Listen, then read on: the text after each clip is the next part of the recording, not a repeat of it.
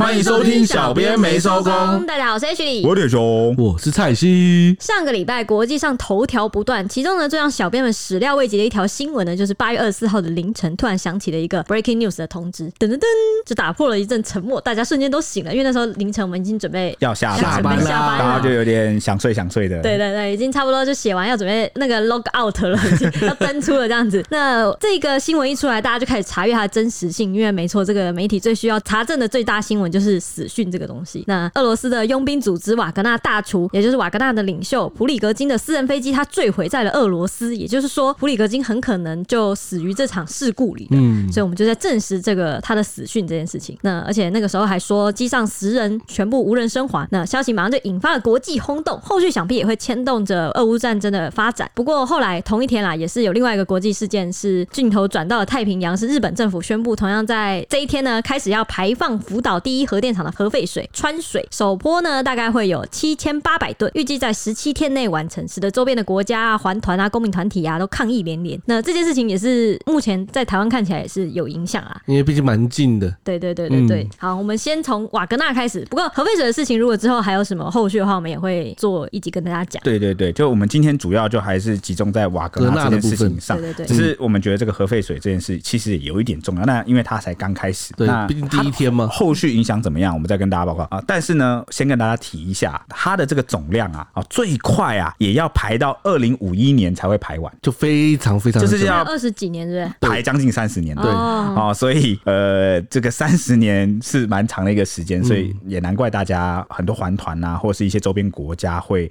呃特别严阵以待，可能会影响生态的。尤其现在只是一个开始，对，而且有人会说，哦，到底是有多少水？为什么会排这么慢？那其实它是阶段性的排，它没有一次把所有的仓库打开，对，所有水排出来这样子。但这一波排下去啊，大概好像只占它的一两趴而已。对对对对对。那呃，为什么要阶段性的排呢？因为日本政府他们其实也有做一些相关的规划，就对策啦，哦，就是要确保啊，这个海域啊，它的这个浓度不会太高。对对对，就是核废水的浓度不会太高，它啊压在一个可以的可可接受范围。对，毕竟它不止影响到周边国，它也可能会影响到自己的国民生态。对对对对，那些都是有考虑进去。那从目前初步它开始排放的这个来看，因为它有成立一个呃就相关的机构，然后呢二十四小时在监控好它的水质。那如果一旦没有发现异常，它就会立刻停止排水。哦，他们的说明呢是这样，他们的这个预防机制是这样，二十四小时都在监测。所以那目前初步开始排水质的标准也都是有控制住，都在这个标准低于蛮多的。当然啦，你你说它这个标准是怎么定的哈？这个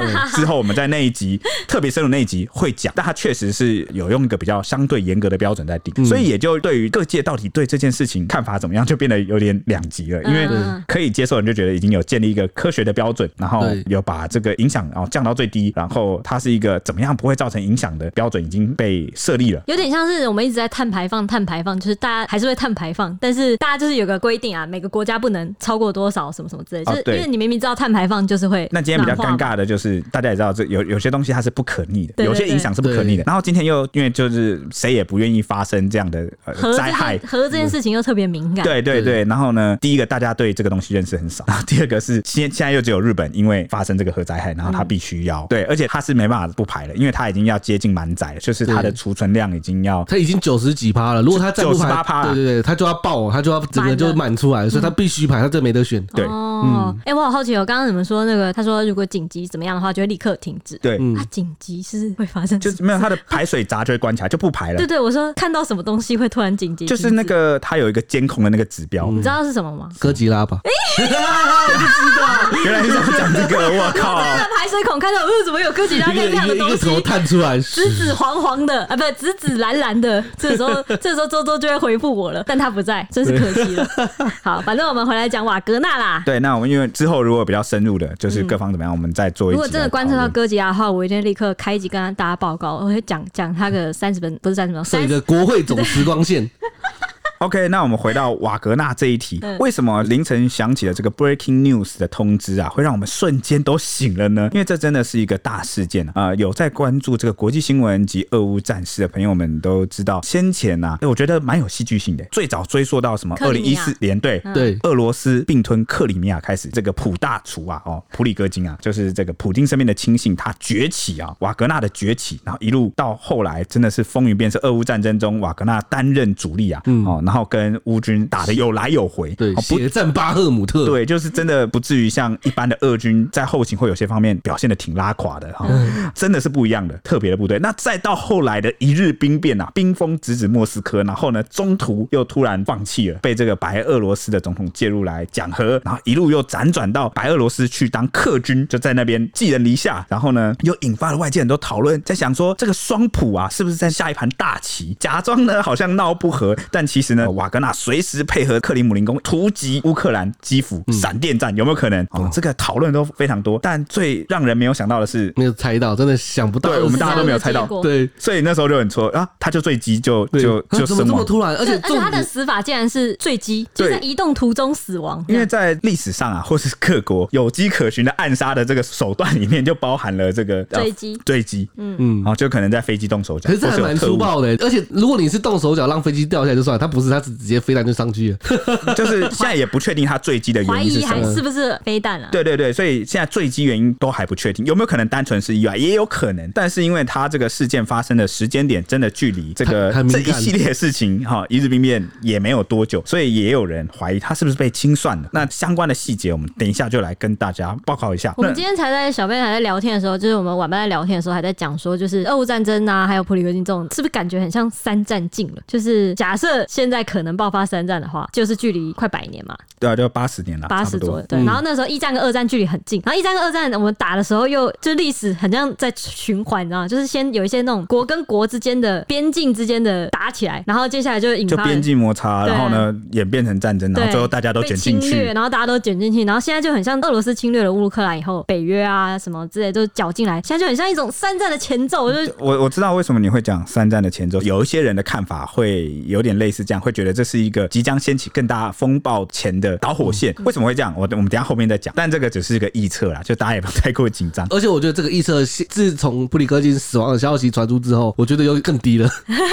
呃，有些人觉得更高，有些人觉得更高。对，所以我们等下就来讨论，到底是会更低还是更高？大家你的看法是怎么样呢？那在此之前呢，哦，我们想要先跟大家分享一下瓦格纳集团的巅峰时刻到底有多猛？他到底猛在哪？对，或者是呢，他是怎么要上这个国际的舞台，然后受到大家的瞩目呢？就是讲到最近的，就是俄乌作战的期间了。因为瓦格纳集团呢，他在过去啊，二零一四年开始，其实就一直担任这个俄国政府的打手。为什么会需要佣兵组织呢？很多听众朋友啊，或是粉丝可能会好奇，为什么好好的有你有这个俄罗斯的正规的军队，为什么要用这个？对，为什么要用佣兵？用佣兵的话，不是感觉好像不是自己能够直接直辖指挥的吗？不就绑手绑脚？吗忠心忠诚的问题，而且还有可能有忠诚问题。你看，像这就兵变，对，还要额外付钱，而且就是所费不支。哎，说到绑手绑脚，恰恰相反，因为过去呢，俄罗斯啊，他的正规军在这个国际上活动啊，或是涉入一些非洲会有些国家的这个纷争里面，或者是他要并吞，或者是跟这个乌克兰争夺乌东的时候，由于他的亲自涉入，就会导致这个国际间的舆论跟制裁。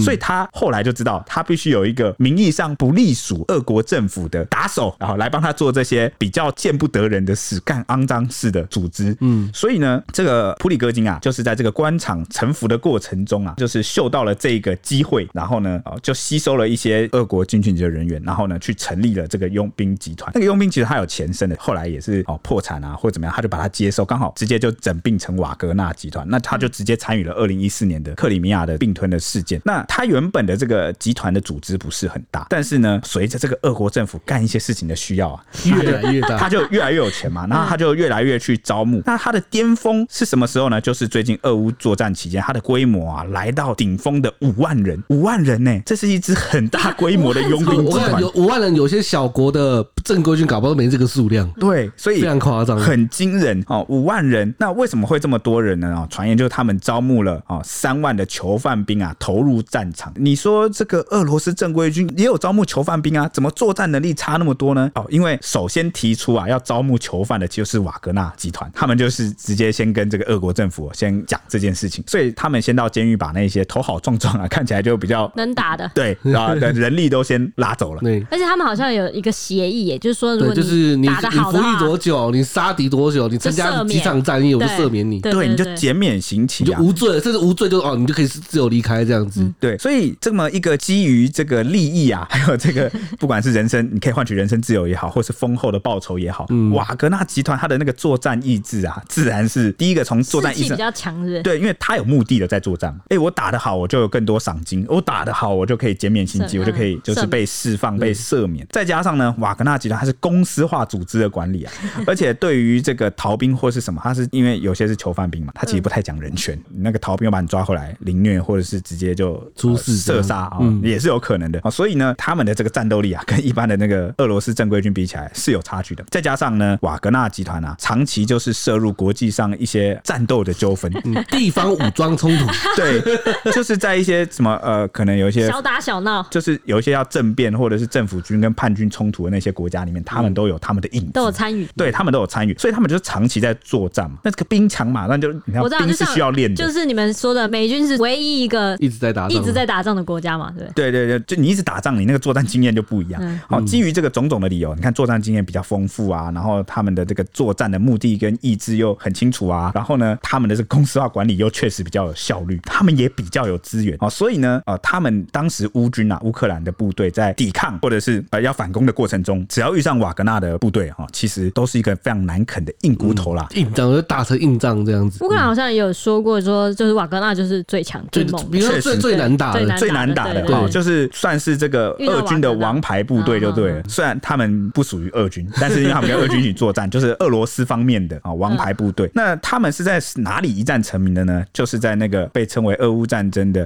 绞肉机啊，绞肉机对，巴赫姆特。巴赫姆特就是你看当时乌克兰接收到了北约的装备，装备焕然一新。那呢在反攻上啊，渐渐就打出了节奏，看起来原本都一路很顺遂啊，直到他们碰到了巴赫姆特，就被彻底的挡下了。因为驻守在这边的就是瓦格纳集团。那双方啊血战数月啊，投入了无数的兵力，最后啊，居然是瓦格纳集团把整个巴赫姆特给吃了下来。因为当时巴赫姆特是一个啊，普丁非常重要的政治的面子啊，就这个边这边是不能失守，因为他对外宣传说哦，俄军其实没有被打退，然后俄军的这个呃反击也开始了啊，所以他们就要拿下这个巴赫姆特。那最后呢，瓦格纳就把整座城市给打下来，所以他们后来就一直被视为是战力最强的精锐部队。这个瓦格纳集团啊，也在这场巴赫姆特的战役中啊，损兵折将啊，伤亡差不多又到了二点五万人，近乎是一半的人呢啊，所以你们就可以想象啊，巴赫姆特的作战有多么的激烈。事实上呢，这个俄国国防部啊的前官员之前受访时就很坦诚的说，普里戈金啊应该是受到了普丁的授意默许啊，也许呢，俄国军情局啊早期就曾经有暗助啊，但是瓦格纳的发展主要始终都掌握在普里戈金的手上。他就形容啊，普里戈金就像是猎犬，嗅到钱的味道就会勇往直前。那比较特别的是呢，瓦格纳的这个幕后的领袖是谁？长期都是属于不明的状态。直到呢去年九月啊，普里戈金啊，随着这个俄乌战事的白热化，普里戈金才从幕后走出来，承认啊，他就是在二零一四年创立瓦格纳集团的领袖。那我刚刚也提到，瓦格纳集团曾经在非洲一些国家作战过嘛，那些国家就是像是北非的利比亚、中东的叙利亚、非洲的中非共和国啊、马利等等的。那最近一次大家比较耳熟能详，除了俄乌战场，再往前推就是二零一四他们夺取乌东顿巴斯那块地区的时候，瓦格纳有从中支援啊。不过啊，近期上啊，这个瓦格纳跟俄军在战场上闹不和啊的这个事情啊，也逐渐就是浮上台面。当时啊，领袖普里戈金啊，连日啊开直播狂轰俄军的表现，把俄军的战事不顺啊，全部都归咎于军方领导失误，甚至呢还骂说就是俄军在扯后腿，不为瓦格纳补充弹药，然后还批评国防部的高层说用谎言发动战争，然后甚至发动导弹攻击瓦格纳营地，造成他的子弟兵死伤惨重。所以呢，他在当时就非常不满。你看种种的，就是首先他不满这个俄军的政治吗？就是应该这样讲，就是他不满俄军的，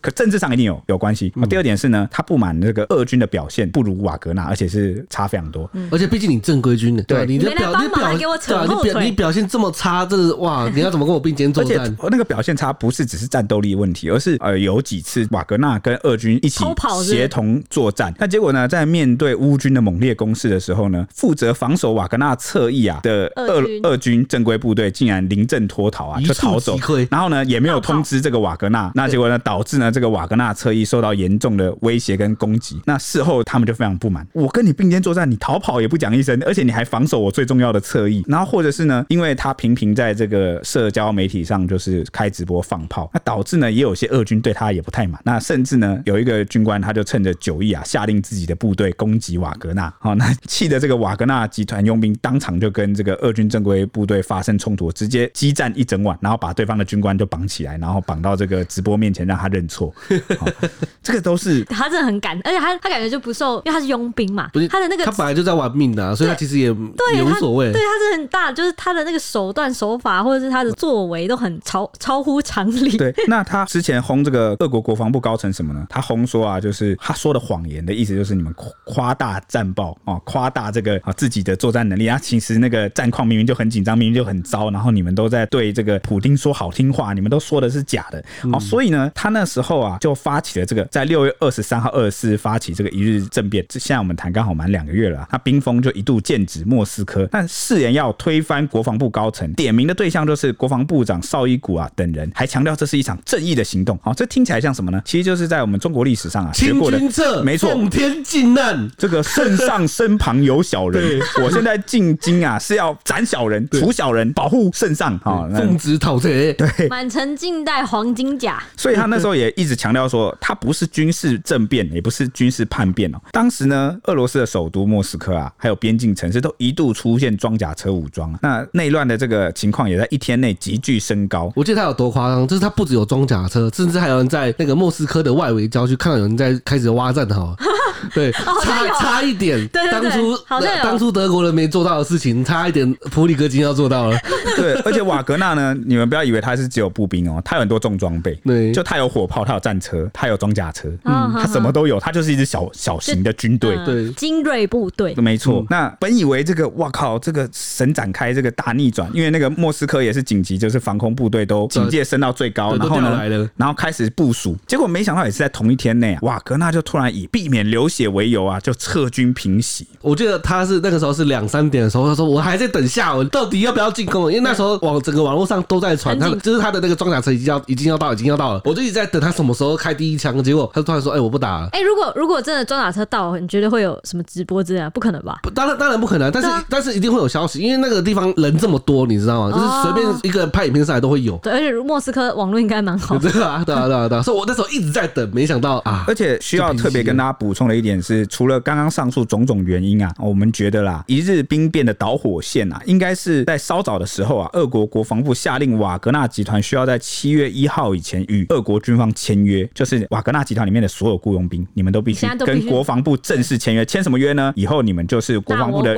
约聘人员，你就归我管了，我不再有那种你可以独立的管辖权，可能让这个普里戈金觉得啊，这是杯酒释兵权啊，啊，所以蛮抗拒的啊，就决定赌一把去反抗。对，搞不好反抗之后还会拿到更好的待遇。结果，嗯，原本来说大家来看那个待遇应该是 OK 的，结果没想到，嗯、你知道吗？政治就是这样，政治台面上你要跟人家去攻斗，就是展现武力，要那个就是这是谈判筹码，就是你等于如果你把你谈判的筹码交出去了，你还跟人家谈什么？真的，嗯，对啊，而且尤其啊，这个瓦格纳部队就是他唯一的筹码，所以算他算是这个，就像有点像唐朝那个节度使，有没有？哦，你把你把你的军权交出去，对对，就是那个拥兵自重啊，嗯。啊，就是指的就是这种情况啊，嗯，对，所以一日叛变之后啊，各界都在猜得罪普丁的下场是什么，就是死路一条啦。普丁当时也在暗指反叛行动就像是背后捅刀，这样的野心可是铸成的叛国罪啊，因此大家都在看普里戈金的动向。那瓦格纳戏剧性的兵变大逆转，以一份协议撤军告终。克里姆林宫他出面说明，针对普里戈金的罪名将被撤销。普丁他本人也亲自保证哦，普里戈金将可以离开俄罗斯，并转赴白俄罗斯。这其实在外界来看就是流亡了啦。普里戈金可以流亡到白俄，也是他们当初谈就是协议的一部分，就是瓦格纳不要再往莫斯科进军协议的一部分啊。莫斯科对瓦格纳在前线的英勇表达尊重，因此瓦格纳成员也不会被起诉，就是战士们将可以平安的返回基地，或是前往白俄罗斯啊。没有参与叛乱的，想要继续帮俄国打仗的，也获准可以加入俄军。就是你们不想要再当瓦格纳佣兵，可以来当我们的俄罗斯正规军这样子。这是当时这个呃莫斯科对外开出的这个说明啊条件的协议内容。克林姆林宫还说啊，要特别感谢白俄罗斯总统卢卡申科主动出面斡旋，并得到普丁的同意。卢卡申科与普里戈金有二十年之久的私交，这次出面调解，以避免流血内讧冲突为最高目标，也算是达成了啦。因为最后协议算是蛮和平的路，嗯，蛮和平的。而且重点是过程中也没有任何人死亡，可能有啦，就是过程中也没有冲突哎。有有，其实有一些影片有流出说什么有飞机有坠毁，但是因为后来有有有有有，后来这个普丁其实有证实有这个被普里戈金打下来，对，就是俄罗斯的飞行员，对，俄罗斯的战机有被打下来过，对，飞行员后来就是殉职了。嗯，那普丁也在说明这场政变落幕的同时呢，然后特别别呃，算是默哀这样，对，默哀悼念在这个事件中，然后不幸牺牲的。但但是就是避免了大规模的血战流血这样子啦。嗯嗯嗯。那叛变后将近一个月的期间，关于普里戈金的行踪出现了迷雾效果。除了克宫出面声称普丁在白俄的居中斡旋下，与莫斯科再度与瓦格纳指挥官们会谈三个半小时。当时白俄一下说没有见到瓦格纳战士转往白俄，一下又说普里戈金和手下已经不在白俄。至此，普里戈金的下落前程都呈现了不明的状态。就是他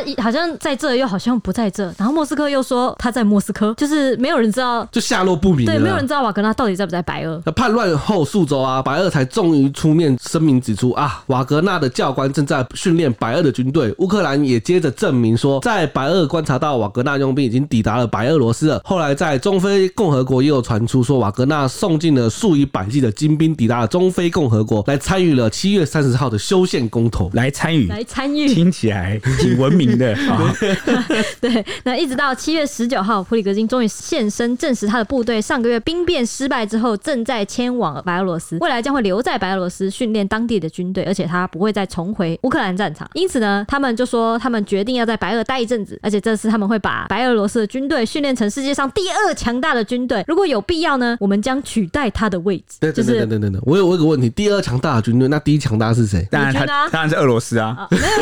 没 有没有，他他那个时候就是在很酸说，现在还是世界第二大军队的俄罗斯啊，就是要取代俄罗斯的意思。哦，就是哦，因为这个确实啊，当时普里戈金呢，他在之前的直播中就有直接坦诚说，美军是目前世界上最强大的部队，这无可厚非，应该说不可质疑的。对对对对对，就是他不知道算是心直口快，是老实人，还是故意要酸俄军呢？应该都有，毕竟他当时还蛮气这个国防部居然不给他送弹药啊，这弹药迟迟都不来。我觉得军人的那个比较就真的傲气，对，就会那种比较不会政治转弯。我我倒不觉得，我没送我就直接讲。对对，我比较觉得他比较像是一个军阀，所以他讲话口气就特别大，就是拥兵自重的军阀那种军阀感。另外呢，普里格金他也暗示说，瓦格纳的部队之后可能会前往非洲。瓦格纳也一直以来都活跃在马利亚还有中非共和国那里。西方观点则认为呢，俄军他内乱呢是继一九九一年来苏联强硬派人推翻戈巴契夫的政变失败之后呢，俄国权力阶级最激烈的动荡的一次。只是这次不论是普丁还是普里格金都不是华府属意的人选，就是他们自己内乱起来啊。就是呃，为什么会讲到华府呢？就是其实，在世界上每一场权力斗争跟政变中啊，美国他们都会扮演一个观察者的角色，他们一定有比较鼠疫，就是希望谁在这个场政变中扶植的人选。就是他如果应该说会按住吧。哦，这个其实美国介入各国的很多的这个事情啊，第一天两天的事情，对，那他就当然会希望就是有一个对美国利益啊比较有利的领导人上台，有 CIA 尤尤其是像俄罗斯这么大的国家，嗯、那这边呢，我们分享的是一些欧美媒体啊，他就是可能有去访问一些政府的内部人士，那就有透露出来这个讯息，就是呃，无论是普京还是普里戈金啊，不管谁上啊，谁下啊，这个都不是华府想要看到，都不是美国想要看到，觉得这这两个人好像半斤八两。对对对，那华油也指出说，没有迹象可以表明这场瓦格纳的兵变呢是为乌克兰的胜利奠定了基础，这样子。但由普里戈金领导的这一支佣兵集团呢，已经被视为是亲乌战士里面俄军战力最强的部队。随着普里戈金疑似被放逐到白俄，然后瓦格纳又因签约被俄国国防部吸收，今后还有没有彪悍的战力呢？就是在俄乌战场上是要打上问号。为什么会这么说呢？其实就是因为他们政变的时候啊，俄罗斯其实没有怎么调动前线的部队，他其实就还在那，可能前线的部队可能因为断网，你肯定也没收到消息，他政变就结束了。他如果这没有打个几天，搞不好还受到影响，但是他没有，他真的太快了，嗯，以至于前线的部队可能都没怎么受到影响。嗯，那美方就认为说兵变快速落幕呢，也没有为乌克兰带来多少就是利多啦。研判事变呢，将加剧俄军内部对俄乌战争意义的反思跟对指挥高层能力的怀疑。此外呢，也很少有人相信说普里戈金会因此就善罢甘休。美方官员预计他日后还会有一点动作。对没想到就对，虽然我的看法当初跟美方官员一样，我觉得他一定会有动作。所以有些事情就是这样啊，双方都还会有动作，看谁先有动作。对，哎呀，看来不是他。对 呀、嗯。那后来呢？英国军情六处 MI6 也出面透露说，普丁确实没有反击普里戈金，而是在白俄的斡旋下达成了一个协议，以求自保，让人实在是猜不透普丁的内心啊！而且兵变之后呢，将近一个月，普里戈金还是健在，还可以自由行动，甚至就在普丁附近出没，可见普丁很明显正谋受着一些内部压力，这样子。而这也是普丁自一九九九年掌权以来呢，他们认为是最严重威胁政权的一个眼中钉啊。英国军情六处啊，他现在透露这个情报啊，其实是在两个月前讲的，就是那个叛乱之后。后，叛乱后大概一两周的时间内，嗯，哦，所以当时研判起来，哎，普丁好像一直迟迟没有采取行动，所以。对，所以啊，为什么说还在自保呢？原因是因为啊，这种兵变刚发生啊，或是呃很多事情才刚落幕的时候，为什么你不马上报复呢？为什么不马上把普里戈金？那是因为你现在首先要先确认一件事，就是这个事情到底有多少人牵涉进去、牵连进去？很多都要查的。他是谁跟他共谋？他为什么可以一兵变马上就直指莫斯科，一路杀过来？中间的守备部队、守军在干嘛？啊，我身边人在干嘛？所以呢，往往啊，这种时候啊，都还不是先处理掉最大眼中钉的时候，他要先慢慢。收网，他要慢慢的先去做一些准备，要先把他不能允许这样的事情再发生，所以他会先把一些要预备的事情先准备好，嗯，就是确保他能够随时在承受类似的情况。而且那个普丁他是情报出身的，他一定会先收集情报。对，就是你要你要计划好一场阴谋，但先把行前啊，怎么杀人呐、啊，然后说怎么抹灭痕迹啊，那些都要把它先准备好，好对，都先计划好，不然给人家抓到小辫子就不太好了。哎、欸，你们不要以为我这是随便乱讲的，是因为呢，这个。俄罗斯真的有做出行动啊！普京真的有开始去查身边的人到底在这场政变中扮演了什么样的角色。所以呢，其实早在这个七月十三日啊，就兵变后不久啊，俄罗斯的国安部门啊，就立刻逮捕了几名高阶将领，其中就包括了大名鼎鼎啊的空天军司令，有“末日将军”之称的前乌克兰战争俄军总指挥官苏洛维金大将。他为什么这么大名鼎鼎呢？哦，我这个先前有讲过啊，乌军反攻啊，就明明接受那么多北约装备啊，但是呢，啊却。反攻受阻，原因就是俄军布置了啊那个三道防线，然后呢，而且大量布雷。第一道防线就是很大量的地雷，然后第二道防线就是壕沟，然后后面还有混凝土工事，然后呢还有很多龙牙工事啊。那你那个战车你就是开不过去。那为什么会祭出这个三道防线？主要就是因为现在乌军啊虽然接收了很多装备，但都是陆地装备，就是火炮啊、装甲车、战车。但是呢，这些陆战的装备再好啊，一旦遇上了顽强啊且这个设置良善。的呃陆地的防御工事，你还是推不过去的，你打不过环境的那个抵抗的，你始终需要付出大量的人力伤亡，你才可能把那个很难啃的据点给拔掉，这就造成了乌军的反攻缓慢。那呃，你可能会说，那既然这个陆地不行，那靠空军不就行了吗？哎，这个就是目前这个乌军目前最不足的地方，他们缺乏战机。所以乌克兰的总统泽连斯基他在各国求军援的时候，其实都有在求战机，说你们赶快来援助战机。那之前的欧美呢，一直都迟迟不。援助战机，因为觉得欧美的应该说他们觉得战机的攻击性太强。嗯，那如果你是打这个国土防卫战争的话呢，适不适合援助飞机？会不会进一步激化俄乌战争的这个冲突升级？所以欧美之前就一直对援助战机这件事情态度暧昧，就不太表态，然后甚至就拖着，直到最近啊，英国先是不是？对，英国先，然后呢，欧美就其他国家就跟着，嗯，陆续就是跟进，那美国也跟跟上，然后呢，北约也开始愿意，美国也开始愿意去帮这个乌克兰，嗯，训练飞行员。而且像那个丹麦、荷兰啊，今天还有挪威，就是都先后说，哎、欸，我要提供乌克兰 F 十六。对，F 十六是一个最好用的机型，对，好用的机型，就只能用好用来形容。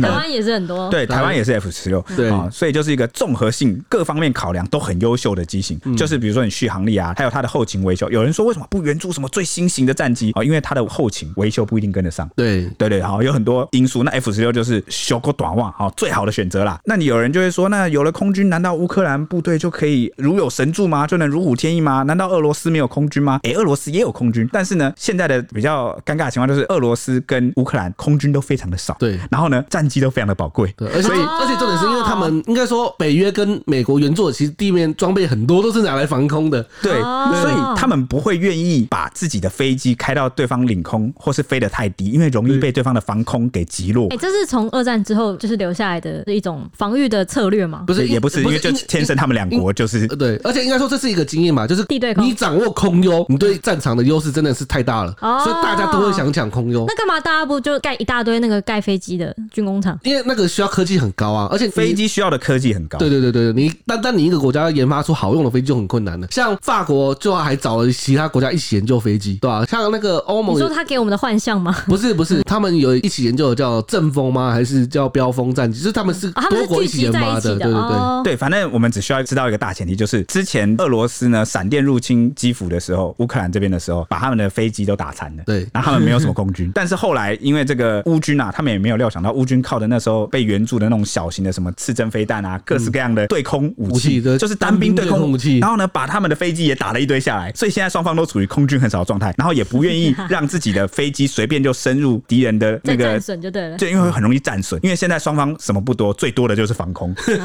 就是防空武器特别多，哦、对，好所以大家不会出现那种空对空交战，比较少出现空对空交战，他通常他们的作战模式可能就是呃，他看到对方的飞机要来，然后他们就自己掉头，就是双方的空军都不愿意在空中交战。那你说那这样拿空军干嘛？这就是回到我刚刚最初讲的，现在他们的目标是拿战机来空对地。什么叫空对地？就从空中打击地面难啃的这个设施，轰掉他们，轰掉那些据点。所以现在乌克兰最需要的就是战斗机，可是他们最快也要到明年啊，就是他的那个飞行员才会受训完成啊，才会拿到那一批交付的飞机。所以眼下在缺乏飞机的情况下，他们那时候刚拿到这个北约装备，然后一路要途径的时候，其实就有遭遇蛮多损失的，就大量的地雷，其实把很多的那个装甲车都给炸伤了，然后他们的人员就脱离，他们就知道哦，可能过去那种快速的穿插作战不一定能够一直使用，嗯，所以要看情况、看环境使用。他们目前的推进比较慢，那比较算好消息就是乌军他现在找回了自己反攻的节奏，现在算是打的比较稳扎稳打，就是稳定的收复失地。对对，就是虽然推进很慢，对对对对啊，然后呢，当然推进慢也有他们也有时间压力，因为如果国际的援助或是国际欧美他们看不到战果的话，或者是你看美国也要大选，如果一直没有一个很显著的战果的话，可能会影响国际的援助意愿力度会减小。对，所以然后或者是会不会出现有人说啊，那就和谈吧，类似的声音。对，所以乌军也有这样的压力，就是他们要马上打出战果，但是呢，对方的那个三道防线又很难推进，反攻很慢，然后自己又缺乏空军可以有空对地的突破，这是目前他们的窘境啊。好，那这个我们刚好补充的有点远，那我们回到刚刚说这个政变后啊，这个俄罗斯国安部门逮捕了好几名高阶将领嘛，那其中就包括了这个苏洛维金大将。那这个三道防线啊，就又被称作是苏洛维金防线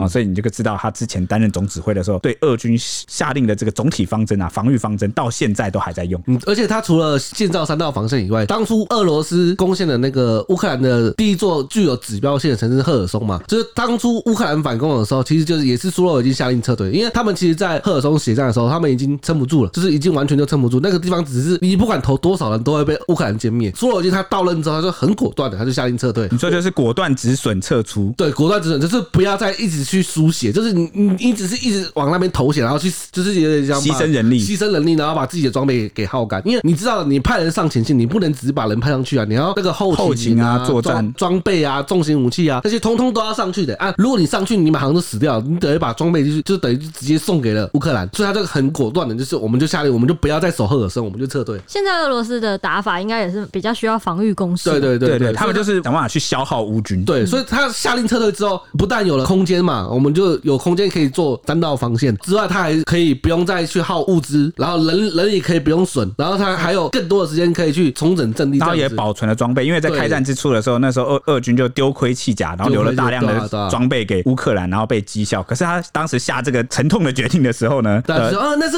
我们好不容易打下来的大臣呢，你被俄国的主流民意喷死喷死，说你怎么说放弃就放弃？其实我觉得这是蛮好的决定，就没有被他们当地人喷死这样子。呃，但反正呢，现在有知情人士称呢，这个苏洛维金他被关押在这个莫斯科接受审讯，叛变后了。那目前还没有对于他的这个控罪还没有确定啊。但是呢，有知情人士透露说，苏洛维金其实清楚的知道这个一日兵变的计划，虽然他没有参与叛乱，但是属于知情不报啦。所以克里姆林宫肃清这些不忠的官员啊，就是大概有十三位高官被拘问，那有一些人后来被释放，大概有十五人啊被停职或开除。好，我好好奇开除的人哪去了？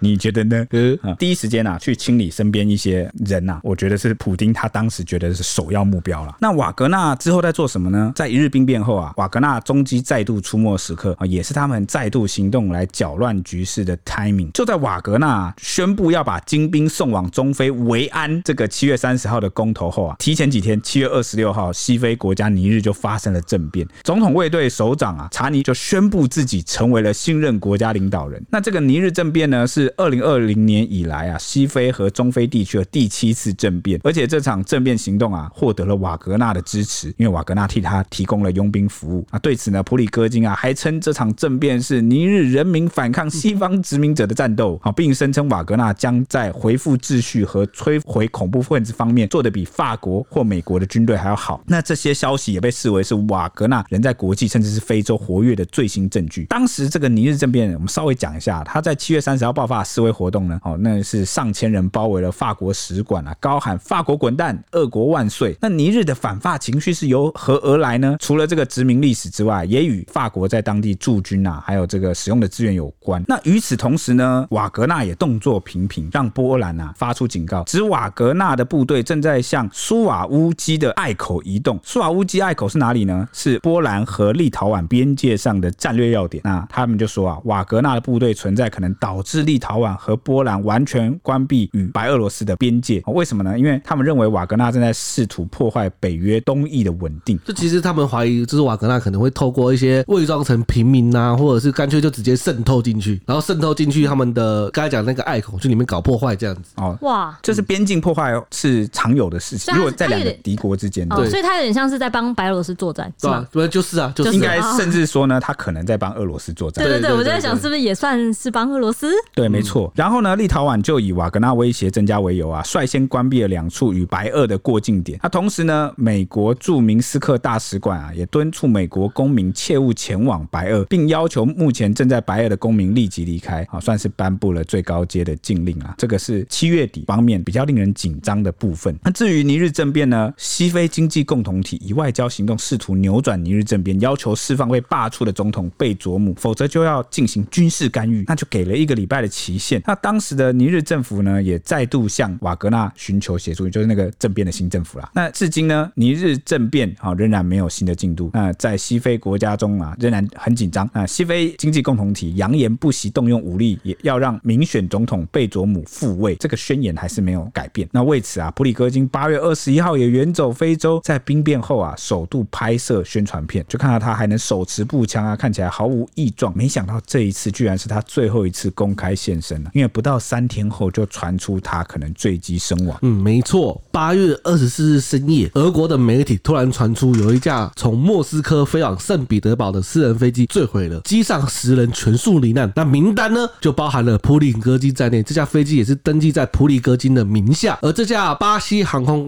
公司的公务型喷射飞机飞航了二十多年，仅出过一次意外，而这一次意外是人为噪音大于机械故障，也就是说几乎不可能是因为机械故障而导致飞机坠毁。但普里戈金的飞机在这个飞行途中突然垂直下坠，大约三十秒内就从两万八千英尺的飞行高度啊，急坠超过八千英尺，也就是大概两千四百三十八公尺，从这样的高度垂直往下坠。其实对于飞机来说是件非常奇怪的行为，又已经基本上是意外发生了。对，可能就是你飞机已经完全无法操控，你可能才会做出这种事情。这这架飞机呢，从俄罗斯的时间晚上六点就从这个雷达荧幕上消失了。社群媒体上一段未经证实的影片显示，一架看似为私人喷射机的飞机急速下坠，机鼻几乎直直朝下，机身身后冒出了黑烟和水汽，且坠机现场可以看见引擎残骸仍在燃烧，可以看到引擎上的注册号码，最后的四码是二七九五，数字与普里戈金座机的注册编号是一样的。对，那这边要提一点啊，在这个刚刚你有讲到维修的事件，对不对？对。事实上呢，在机上一同罹难的空姐啊，在起飞前有发一篇贴文，哎呀，好像透露出了一些端倪，因为她在遇难前数小时啊，曾经向家人抱怨说，飞机因为不明原因延误，而且正在维修。哦，对，那他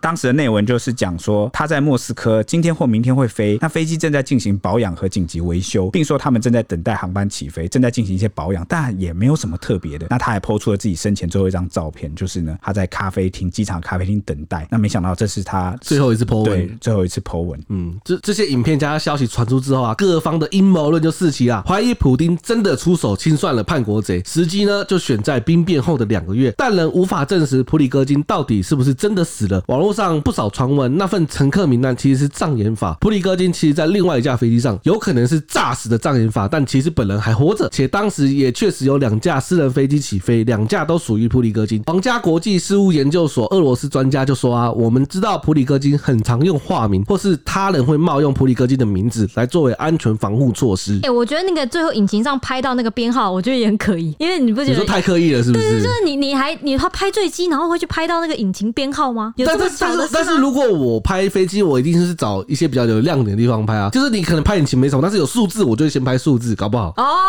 对吧？哦，而且我记得那个他下坠的时候，好像有说他的一只机翼是已经飞，已经没了，不见了，是不是？哦，如果一只，那就代表他空中其实有发生一些重大的撞击或干嘛的，对，所以才会直直这样飘下来。嗯，对。那事实上呢，呃，这个你说他空难身亡好了，这也不是第一次了，因为二零一九年十月的时候啊，就有一架军机在非洲刚果民主共和国坠毁，那机上八人全部罹难。他当时也说普里戈金就在飞机上啊，然后就是不幸空难身亡。那结果过了三天之后，普里戈金就还上传了这个影片，说我还活得好好的啊。那而且当时这个呃他的副手啊乌特金，哎哎哎，你知道吗？普里根那个普里根金就是假的了。哦，有可能哦，那时候已经换了替身是是，那时候已经换替身了。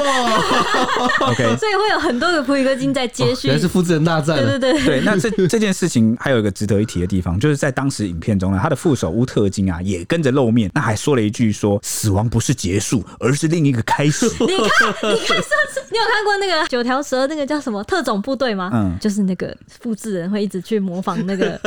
那个总统啊，干嘛的？所以有人想起了这件事，就想说他们是不是真的又诈死？是不是他觉得在自己在台面上就是太太高调了？是真的死，然后要回到幕后哦，也有可能哦，因为当时普里戈金也在影片中说我们会下地狱，但在地狱我们会过得更好。所以如今两人呐都坠机丧命，仿佛是一语成谶。对，你看他那个时候不是说死亡不是死亡 不是结束，而是另外一个开始，就是代表他真的死，只是换了一个人。你把这个讲的好没有悬疑性哦，不行啊，就是搞不好这个真的是某个暗示，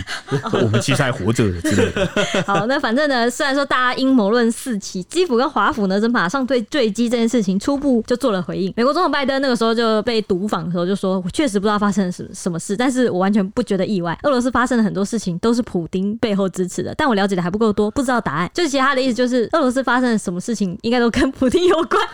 反正我不意外，毕竟跟他有关，毕竟跟他有关，毕竟他们都是会对这个反对派领袖下毒的人。对对对对对对对，毒杀，对，蛮常见，而且动不动就有政要或寡头变不见。对对对，因为他那时候就有说，普丁通常跟普丁对头的人，通常都你不是中毒就是那个意外身亡，不见。对，那美方情资也透露说，美方正在分析说是不是有爆裂物爆炸导致坠机，因为怀疑坠机时地面上出现的闪光很可能是对空飞弹发射，无法排除说是爆炸或被飞弹击落的可能啊。后来美国有两名官员也向路透社透露说，认为说可能是一枚来自俄国境内的地对空飞弹击落了普里戈金的飞机，甚至还有英国媒体报道说，飞机在起飞前几分钟，刚刚不是说有那个维修不明原因延误吗？曾经突然有一箱可疑的葡萄酒被运上了机舱，那炸弹可能就藏在其中。哎，不是他们的情炸弹，他的情资也太细了吧？那那我跟先跟大家分享，那这这这没有证实哦，这个纯粹是我自己，就在这个 breaking news，我们刚刚接到这个普里戈金空难身亡的时候，我当下一句我怀疑一件事，我在怀疑有没有可能是这个俄罗斯的防空部队啊，防空武器误击，防空飞弹误击这个班机，毕竟他们之前就曾经在乌东地区啊，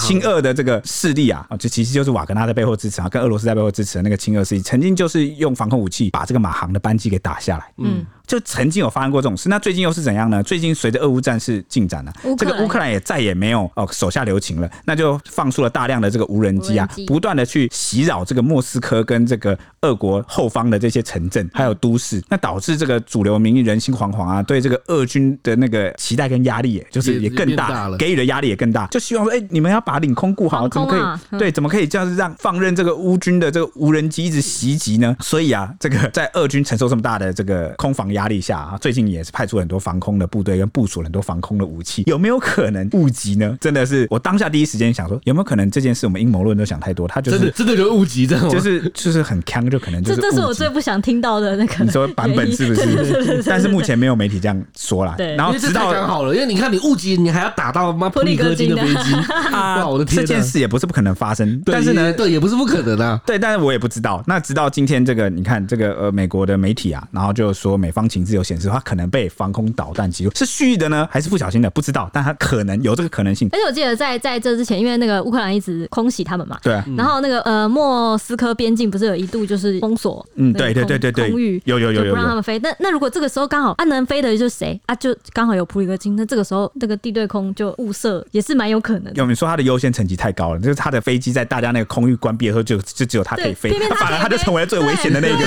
那还不炸你炸谁这样子之类，也是蛮有可能。好，反正不论传闻是真是假呢，还是被暗杀清算索命呢，还是精心策划诈死，普里戈金之死都像是电影情节一般。那首长的死亡也被认为是可能让瓦格纳变得群龙无首，也让瓦格纳在非洲啊还有其他地区的未来行动充满了不确定定性，运作可能会遇到困难，可能也有更多的集团成员会转入俄国正规军这样。同时呢，也有传出说瓦格纳正是正在组织军队，准备要离开白俄罗斯的营地，前往俄罗斯去报复，也有被白俄的安全机构试图加以阻止。因为这个瓦格纳的这些余下战士们啊，就怀疑这个普里戈金跟他那个副手乌特金有没有是被清算暗杀暗杀，好，所以呢，就传他们一度就是群情激愤啊，组织了车队，一路就要朝这个莫斯科杀去报复了。对对对对，那俄罗斯官媒在普里戈金坠机的新闻之后呢，铺天盖地的报道说普里戈金死了。此时的普丁在干嘛呢？他在悠哉的听音乐会，然后为这个驻乌克兰的俄国大兵颁奖。就在节目录制前呢，普丁也是在一场电视转播中首度发出了声明。他在会议中就说呢，向所有的坠机的罹难者家属致哀。他也形容说坠机事故是一个悲剧。他就说他自己认识普里戈金非常久了，但打他打从一九九零年代初期就认识了普里戈金。他还说普里戈金这个人命运复杂，一生中犯过重大错误，但他取得了正确的成果。还提到说，就他所知啊，普里戈金才刚从那个非洲回来，而且是前一天才刚从非洲回来的。普京就说呢，死于空难的瓦格纳成员对于俄罗斯在乌克兰的攻势做出了重大贡献，并且拥有共同理念。对，所以他算是也是肯定普里戈金呃、嗯、瓦格纳成员在俄乌战争中的表现，对对对，有的。但是你看人死了嘛，你要怎么你要怎么哀悼讲的内容是都可以啊，其言也善的，这个就是啊，反正你都死了，我讲点好听的，对吧？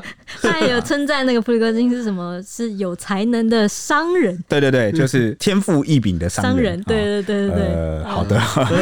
这个结局 用商人去形容他，嗯，对他确实是啊，对，也是。我要用钱跟你买嘛，啊，对吧？哈，对，好。OK，那以上就是普里戈金啊，他坠机目前最新的这个进度。那如果后续有什么，比如说又揭露了什么很惊人的，我们再跟大家来聊。例如他复活啊，对他复活，吓死！好，我没有死，死亡不是结束啊，那真的怕了，真的怕了，哇，两次也是厉害的。对，那我们下一集见喽，拜拜。